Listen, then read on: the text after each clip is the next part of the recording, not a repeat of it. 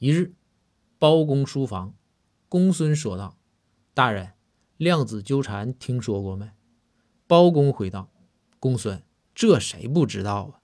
这是三国的一个典故。”公孙懵了，就问：“大人，这是三国的典故？”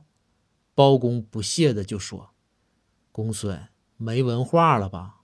我来问你，三国里是谁一气、二气、三气的周瑜？”